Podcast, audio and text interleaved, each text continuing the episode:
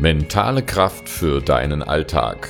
Gedanken, Tipps und Mehrwert für dein selbstbestimmtes Leben.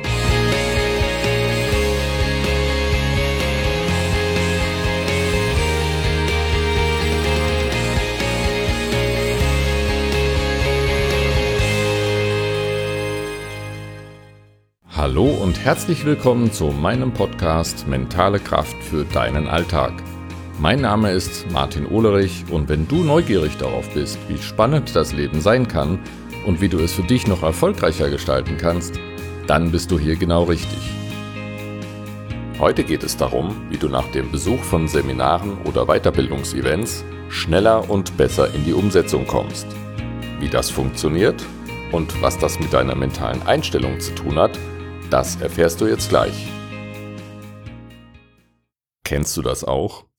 Du warst gerade auf einem tollen Seminar, fährst vollgetankt mit neuer Motivation und positiven Emotionen nach Hause und du nimmst dir vor, gleich morgen mit der Umsetzung zu beginnen. Jetzt nehmen wir einmal an, du bist angestellt, das heißt, bevor du mit der Umsetzung starten kannst, liegt noch ein ganzer Arbeitstag dazwischen. Vielleicht wird dieser Tag auch etwas länger, weil noch ein dringendes Projekt zu Ende gebracht werden muss. So kommst du erst spät am Abend nach Hause, bist schlagkaputt und denkst, okay, heute wird das wohl nichts mehr. Morgen ist auch noch ein Tag. Morgen starte ich mit der Umsetzung. Und tatsächlich, am nächsten Tag hast du früh Feierabend und zu Hause angekommen setzt du dich sofort an den Schreibtisch und willst anfangen, die Seminarinhalte aufzuarbeiten. Du nimmst deine Notizblätter, schaust kurz drüber und denkst, oh Mist, das ist ja so viel. Womit fange ich jetzt eigentlich an? Was ist passiert? Du spürst die Euphorie, der Schwung, die Motivation, alles das, was du aus diesem Seminar mitgenommen hast, ist plötzlich weg. Der Alltag hat dich wieder eingeholt. Und Du bist frustriert, weil dein Arbeitsgedächtnis viele Dinge schon wieder von der Platte gelöscht hat und du dich an manche Zusammenhänge aus dem Seminar nur noch schemenhaft oder gar nicht mehr erinnern kannst.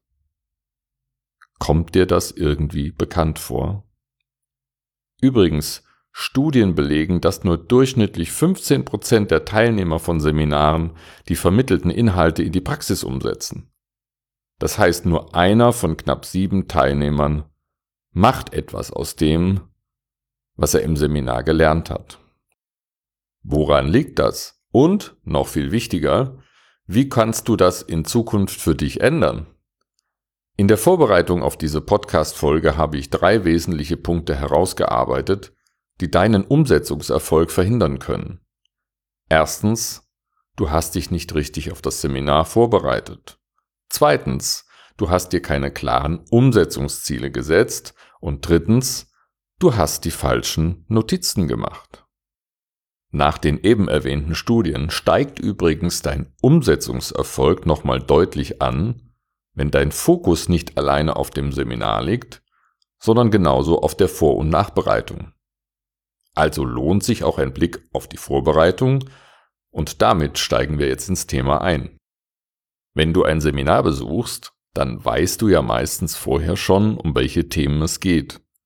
Du hast ein Einladungsschreiben oder eine E-Mail-Bestätigung mit einer Agenda bekommen oder den Ablauf auf der Webseite des Veranstalters gesehen.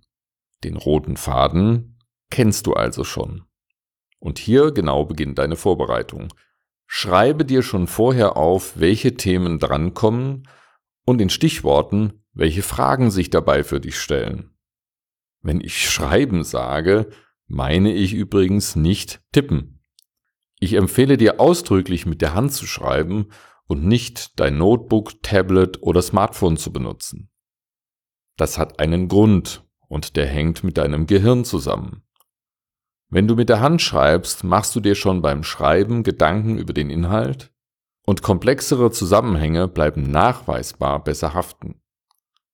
Besorge dir also ein Notizbuch und zwar eines für jedes Seminar. Ich nutze dafür die linierten DIN A5 Notizbücher von RootNote.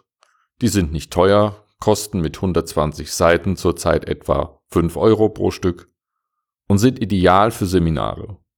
In diesem Notizbuch reservierst du schon vor dem Seminar eine ausreichende Anzahl Seiten für jedes Thema und notierst auch dort schon deine Fragestellungen. Warum nutze ich Notizbücher und nicht zum Beispiel die Blöcke, die vom Veranstalter bereitgestellt werden? Für ein Seminar zahlst du in der Regel eine ganze Menge Geld. Oft mehrere hundert oder sogar mehrere tausend Euro. Was sind dann deine Notizen aus diesem Seminar wert? Doch genauso viel, wie du für das Seminar bezahlt hast, richtig? Das hat etwas mit Wertschätzung deiner Investition gegenüber zu tun.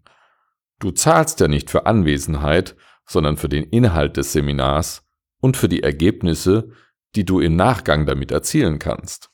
Der nächste Punkt in deiner Vorbereitung ist dein Ziel. Mit welcher Erwartungshaltung besuchst du dieses Seminar? Was genau willst du lernen? Was ist dein Umsetzungsziel für danach? Indem du dir schon vorher Ziele setzt, programmierst du dein Unterbewusstsein auf Erfolg, schärfst deine Wahrnehmung, erhöhst deine Aufmerksamkeit und öffnest dich so für die Inhalte des Seminars. Mal unter uns. Das ist ja alles keine Raketenwissenschaft, aber es ist wichtig für deinen Umsetzungserfolg, dass du dir diese einfache Vorgehensweise zu eigen machst. Jetzt kommen wir zum zweiten Teil. Du bist im Seminar. Vorab noch etwas Grundsätzliches zum Thema Handouts. Was sind Handouts? Handouts sind Zusammenfassungen von Seminaren und werden von manchen Veranstaltern den Teilnehmern im Anschluss zur Verfügung gestellt. In meinen Seminaren gibt es keine Handouts. Handouts sind aus meiner Sicht Umsetzungsverhinderer. Ja, ich weiß, es ist einfach, wenn man im Anschluss an eine Veranstaltung eine Zusammenfassung bekommt. Aber diese Zusammenfassung ist nicht von dir. Wenn du es nicht selbst aufschreibst, dann ist es nicht deins. Ein Handout wird von jemandem geschrieben, der gar nicht weiß, welche von den vielen Tipps im Seminar für dich wichtig sind. Und weil das so ist, findet man in den meisten Handouts den kompletten Seminarinhalt wieder. Viel Spaß beim Suchen der Dinge, die für dich wichtig sind. Wie sollten deine Notizen aussehen? Es gibt in Seminaren zwei Gruppen, zu denen du in Zukunft nicht gehören solltest. Das sind die Stichwortnotierer und die Romanschreiber. Als Stichwortnotierer wirst du dich später nur noch schwer oder gar nicht mehr an die Zusammenhänge erinnern können. Dein Arbeitsgedächtnis löscht gnadenlos alles von der Festplatte, was verzichtbar ist, und wofür es keinen logischen Zusammenhang herleiten kann. Als Romanschreiber versuchst du alles, wirklich alles mitzuschreiben und bist schon im Seminar unter Dauerstress. So dringen wichtige Informationen gar nicht mehr zu dir durch. Auch die Nachbereitung wird zur Qual, wenn du dich durch deine vielen Fließtextseiten wühlen und dann für die entscheidenden Tipps zur Umsetzung entscheiden musst. Ich schreibe grundsätzlich nur Dinge auf, die für mich wichtig sind. Und ich habe nicht den Anspruch, alles mitnehmen zu müssen. Entscheidend ist immer das, was mir weiterhilft. Ich habe im Laufe der Jahre dafür ein System entwickelt, mit dem ich nach dem Seminar sofort durchstarten kann. Und zwar gliedere ich meine Notizen in drei Kategorien. Erstens Themen, die ich sofort angehen und umsetzen will. Zweitens Wichtige Inhalte, die für mich im Moment aber keine Priorität haben. Und drittens, interessante Gedanken und Leitsätze. Um diese Notizen schon im Seminar optisch zu trennen, nutze ich Textmarker in drei verschiedenen Farben. Das heißt, erst notiere ich in Ruhe den Gedanken und markiere ihn anschließend in der entsprechenden Farbe. Achte auch darauf, dass du die Gedanken nicht eins zu eins so formulierst, wie du sie gehört hast, sondern so, wie du sie umsetzen willst. Wenn du in Aktionen formulierst, fällt dir auch die Umsetzung leichter.